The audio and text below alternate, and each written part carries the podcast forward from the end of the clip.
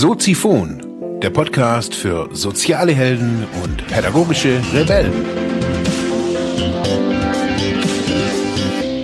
Herzlich willkommen, meine lieben Zuhörer bei Soziphon, dem Sozialarbeiter-Podcast. Mein Name ist Mark Hummer und ich freue mich, dass du wieder eingeschaltet hast. Thema der heutigen Episode ist eine erschütternde Erkenntnis durch Klausuren. Ja, herzlich willkommen, meine lieben Zuhörerinnen und Zuhörer. Heute wieder mit einem Medienthema. Das Erschütternde aus, die erschütternde Erkenntnis aus Klausuren. Es war ja so, dass äh, die Studierenden bei mir im Dezember eine Klausur schreiben mussten in dem Fach, mh, hm, wie nennt sich denn jetzt genau, medienpädagogische Handlungsansätze, Ästhetik, Kultur und Medien. Ja, das ist nicht einfach, habe ich jetzt mal so wieder mal gemerkt, als Dozent sich der Wahrheit zu stellen. und zwar gar nicht, weil diese Klausuren so schlecht ausgefallen wären oder so gut ausgefallen wären, sondern ich habe mir dieses Jahr sehr viel Zeit genommen, diese Antworten zu lesen, weil ich kein Freund von ja, ja, nein Antworten bin. Bei mir müssen die Studierenden immer ein bisschen schreiben und so ein bisschen, ja, Verbindungen herstellen, nicht nur im Hirn, sondern auch irgendwie fachlich und mit der Gesellschaft, dass das alles nicht nur so ein theoretisches Konstrukt bleibt. Ja, was waren das für Fragen? Was kann man so im Bereich Medienpädagogik, Medienbildung denn überhaupt alles fragen? Es ging ja in der Veranstaltung ging es ja im Wesentlichen ging es um dieses Spannungsfeld soziale Arbeit und Medien in unterschiedlichen, in unterschiedlichen Richtungen. Zum einen ging es darum, medienpädagogische so Grundkenntnisse, so Basics zu vermitteln. Woher kommt die Medienpädagogik? Was ist die Medienpädagogik überhaupt? Wie verändert sich die Medienpädagogik je nachdem, wie auch die politische Richtung oder die Strömung so im Land ist? Äh, wie wichtig ist eigentlich Medienpädagogik? Über das haben wir alles so in der Veranstaltung diskutiert. Möchte ich jetzt hier in dem Podcast nicht nochmal irgendwie breitreten, warum das hier alles wichtig ist. Ähm, das waren so, naja, zwei oder drei Veranstaltungen, wo es darum ging. Ähm, die Studierenden haben ja Videos oder Audio oder eben so Podcasts vorher gekriegt, die ich vorher aufgenommen habe, immer wieder zu diesem Thema, die ich hier im Studio in Ruhe aufgenommen habe äh, die PowerPoint-Folien dazu und ja, so ein kleines Video mit Bildschirmpräsentation und so weiter irgendwie gemacht. Die Feedbacks waren ja durchweg eigentlich gut, bis ja teilweise auch sehr gut. Die Leute konnten sehr gut lernen mit dieser Form des äh, ja der Präsentation. Das heißt vorher lernen und dann im, im, in der Veranstaltung real darüber diskutieren. Ich habe die erste Frage auch, äh, ich lese die hier mal vor, äh, habe ich ja recht recht low level zum Einstieg gemacht. Die hieß, ihre Bekannte aus dem Nachbardorf hat sich bei Facebook äh, hat sie bei Facebook angeschrieben. Sie habe gehört, dass sie soziale Arbeit an der Hochschule studieren und möchte ein paar Infos von ihnen bezüglich verschiedener Studieninhalte. Sie habe gelesen, dass man dort auch Medienpädagogik als Vorlesung hat und möchte nun wissen, was denn Medienpädagogik genau sei. Bitte erklären Sie Ihrer Bekannten, was man unter Medienpädagogik versteht. Nutzen Sie als Grundlage die hier angezeigte Grafik. Ich habe dann so eine, ähm, so eine Standardgrafik, die man auch, glaube ich, bei Wikipedia findet, über Medienpädagogik, Medienerziehung, Mediendidaktik. Also eigentlich stand da schon alles da. Und das lief alles wunderbar. Da haben eigentlich so gut wie alle irgendwie volle Punktzahl bekommen. Aber was auch da schon so ein bisschen Tenor war, habe ich so für mich so ein bisschen festgestellt, dass dieses Jahr die Studierenden sehr ja aus ihrem privaten so ein bisschen oder aus ihrem Arbeitskontext zu dazu geschrieben haben. Das fand ich total interessant.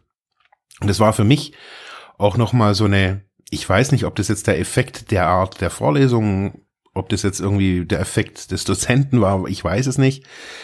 Ähm, aber sehr viele haben in den Klausuren bezüglich, also bei dieser Aufgabe immer wieder verschiedene Beispiele genannt aus ihrem privaten Umfeld, aus ihrem beruflichen, beruflichen Umfeld.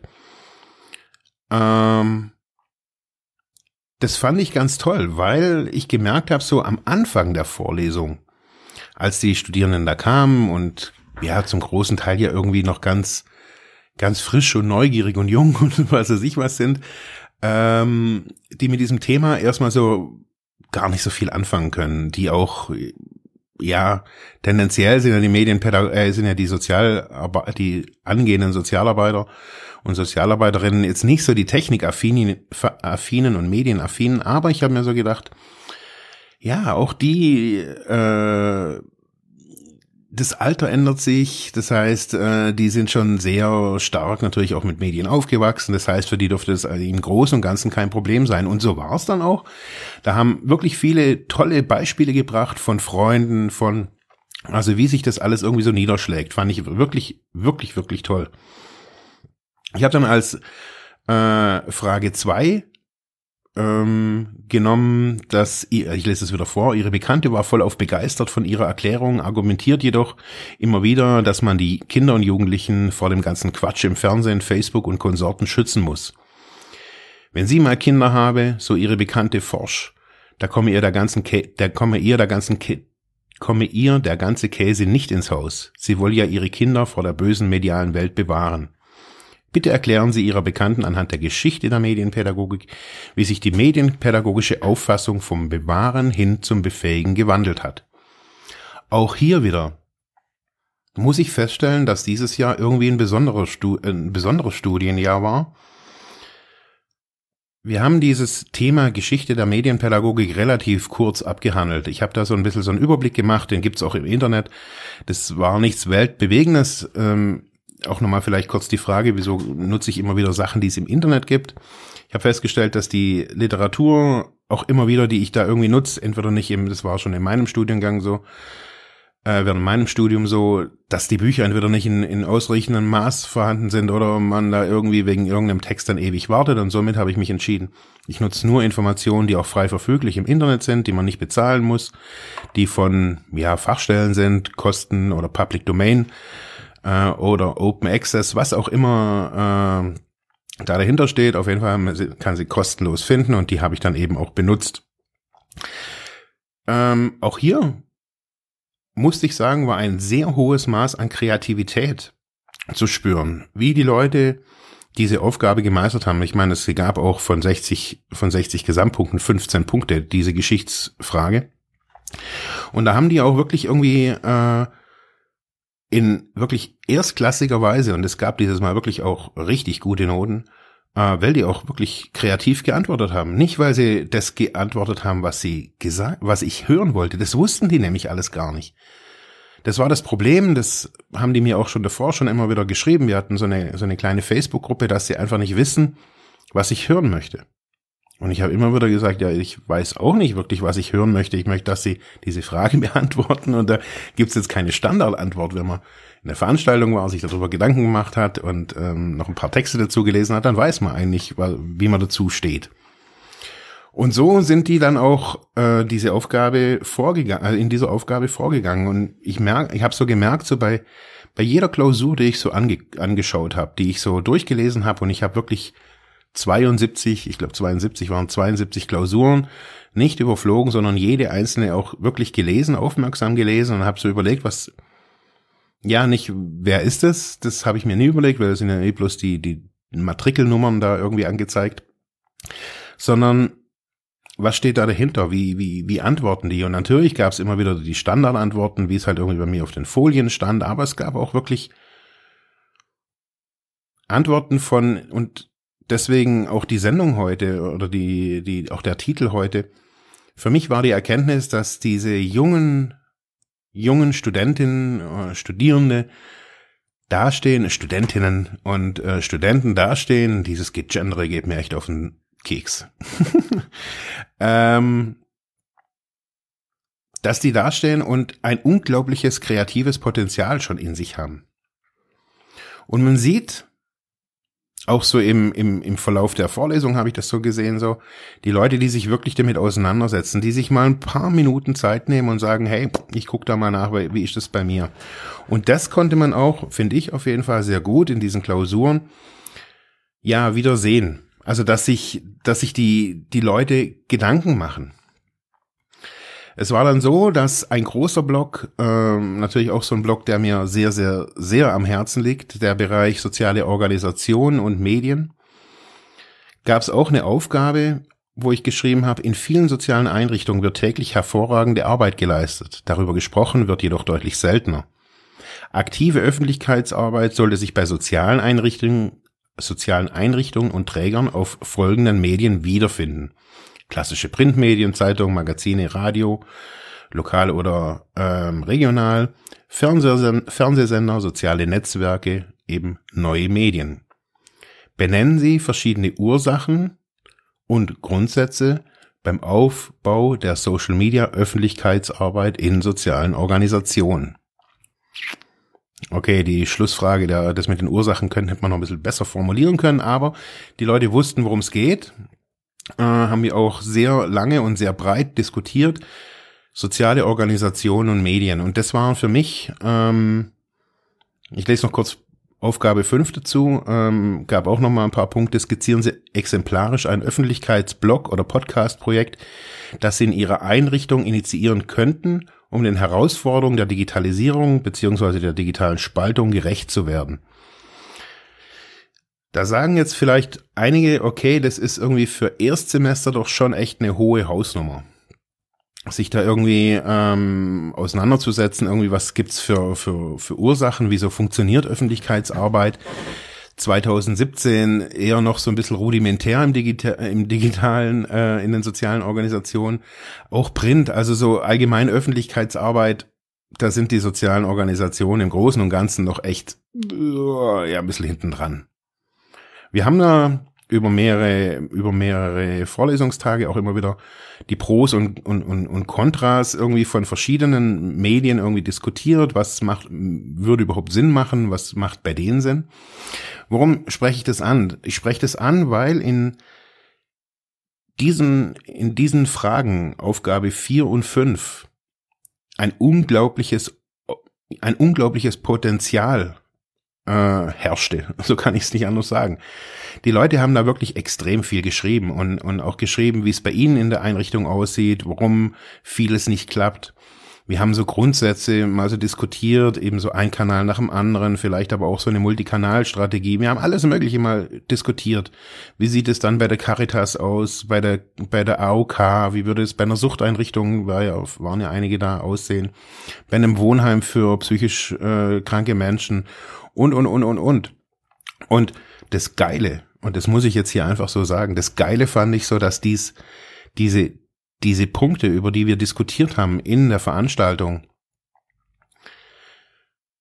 da rauskamen. Das waren, das war die Essenz, habe ich so festgestellt. So, das war so die, für mich so das, das, das Maß, dass die Leute das verstanden haben, dass, dass es nicht nur fünf vor zwölf ist, sondern vielleicht bei manchen sogar schon zehn nach zwölf in Sachen Digitalisierung. Ich habe da Potenziale und Ideen gesehen, was die Leute sich da für Öffentlichkeitsblog- äh, und Podcast-Projekte überlegt haben, aus dem Stegreif, morgens irgendwie oder mittags bei der Klausur. Fand ich genial. Wir haben diese Aufgabe in diesem Sinne so gar nicht besprochen gehabt. Ich meine, die Aufgaben haben wir sowieso nicht besprochen, aber jetzt auch dieses Thema Öffentlichkeitsblog-Podcast-Projekt, das haben die selber so aufgrund des eigenen Tuns äh, erlebt, was man da so bräuchte, was wäre so, was wäre so eine Idee. Wir haben da über ganz, ganz vieles diskutiert. Ja, und dann war so die, die Schlussfrage, die gab auch nochmal 15 Punkte, da konnten sich alle nochmal wirklich äh, kräftig auslassen. Da habe ich so einen kurzen Text über äh, bildungsverantwortliche soziale Arbeit, dass ähm, ja, dass man gegen diesen Digital Gap eben vor diese digitale Spaltung äh, entgegenwirken muss. Da hieß die Aufgabe während der Veranstaltung Kultur, Ästhetik, Medien wurde viel über Technisierung, Digitalisierung und den, und den Herausforderungen für die soziale Arbeit diskutiert. Lesen Sie den Text und verbinden Sie Ihre Erfahrung aus der Veranstaltung als Diskussionsgrundlage. Bitte führen Sie aus, wo die Herausforderungen für den einzelnen Sozialarbeiter, die einzelne Sozialarbeiterin liegen. Und da war ich wirklich baff. Also zum großen Teil. Zum großen Teil habe ich da wirklich Im Durchschnitt haben für diese Aufgabe die meisten drei bis vier Seiten gebraucht, A4, hinten und vorne wirklich, also das war echt der Knaller, was die da geschrieben haben. Es ging von Robotik, Automatisierung, es ging von Digi über digitale ähm, Angebote, Dienstleistungen, Darknet-Angebote. Ähm, es ging um Fortbildung, es ging um E-Learning, Mobile Learning, um um Selbstständigkeit im sozialen Bereich, um eine neue Definition, auch vielleicht oder vielleicht eine erweiterte Definition von sozialer Arbeit, auch hin zu digitaler sozialer Arbeit. Also, was ist so die Erkenntnis jetzt so von diesen, äh, nach dieser Phase? Ich habe ja im, im fast den ganzen Januar jetzt irgendwie korrigiert. Ähm, was ist so die Erkenntnis jetzt irgendwie nach dieser Veranstaltung? Lag es jetzt besonders irgendwie, ist der Herr Kummer wieder irgendwie der besondere Held? Nein, darum geht es gar nicht, sondern ich glaube, diese Erkenntnis auch aus den Klausuren jetzt für mich, was die, was die Leute so mitgenommen haben und auch so das, was die Leute davor in den vorigen Jahren so für, bei mir geschrieben haben.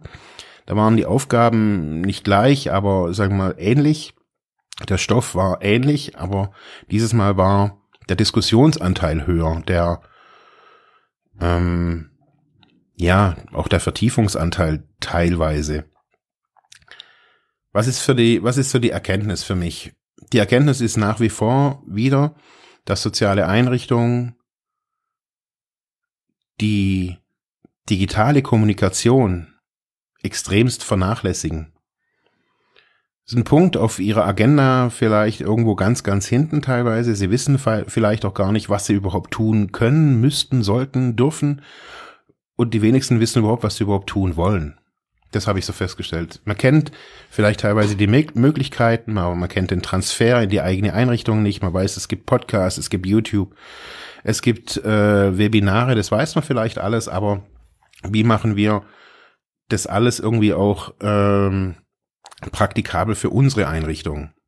Ich glaube, daran hakt ganz vieles und krankt auch unser System immer wieder mal, dass ja, das Soziale, sei jetzt mal, nicht so, nicht so in den Quark kommt. Es sind vielleicht verschiedene Ressentiments, kann man ja da irgendwie sagen, Vorbehalte gegenüber, ja, diesem ganzen technischen Gedöns, das mag sein.